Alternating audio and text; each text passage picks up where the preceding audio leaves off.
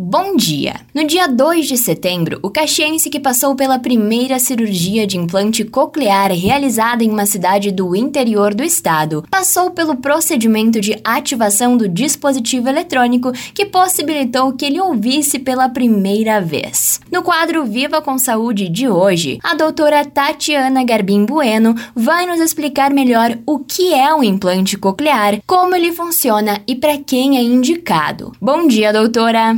Oi, Fernanda, bom dia. Então, doutora, vamos falar sobre esse procedimento inédito realizado aqui na Serra Gaúcha. Então, o implante coclear é um dispositivo médico eletrônico para ser inserido né, através de uma cirurgia na cóclea. Ele leva estímulos elétricos codificados direto ao nervo auditivo. E o principal objetivo é recuperar a função auditiva nos casos mais graves de surdez, onde os aparelhos auditivos comuns, os aparelhos auditivos tradicionais, eles não são mais capazes de ajudar. A principal diferença do implante coclear para um aparelho auditivo é o modo de funcionamento de cada um. O aparelho auditivo ele é colocado pela fonoaudióloga né, e ele amplifica o som e é indicado em casos de perdas auditivas leves, moderadas e severas. Já o implante coclear é colocado pelo médico otorrino-laringologista através de uma cirurgia e ele auxilia na decodificação de som. Ele é indicado em perdas auditivas severas profundas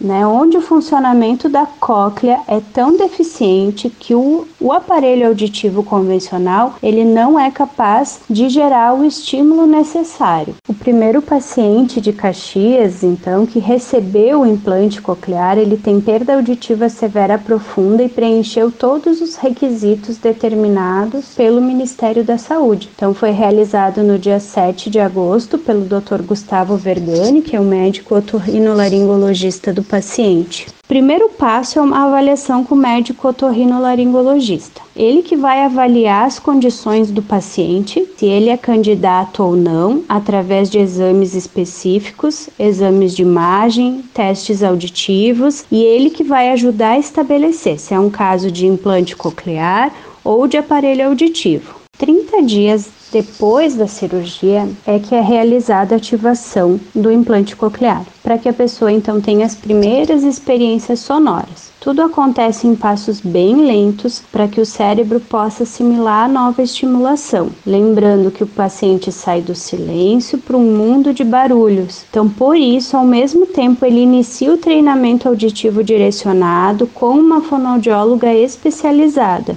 Que é importante a gente deixar claro que, independente do procedimento que for escolhido, ou implante coclear ou aparelho auditivo, o importante é fazer com que o cérebro resgate a estimulação necessária para o reconhecimento da fala. Quanto antes se inicia, mais fácil é a adaptação. Lembrando sempre que o ouvido tem um papel fundamental de estimulação cerebral, porque é através dele que entra a linguagem e a comunicação. Perfeito, muito obrigada pela tua participação, doutora. Em nome de toda a nossa equipe, eu, doutor Gustavo Vergani, a gente agradece o convite e ficamos à disposição. Esse foi o quadro Viva com Saúde de hoje, da Central de Conteúdo do Grupo RS com Fernanda Tomás.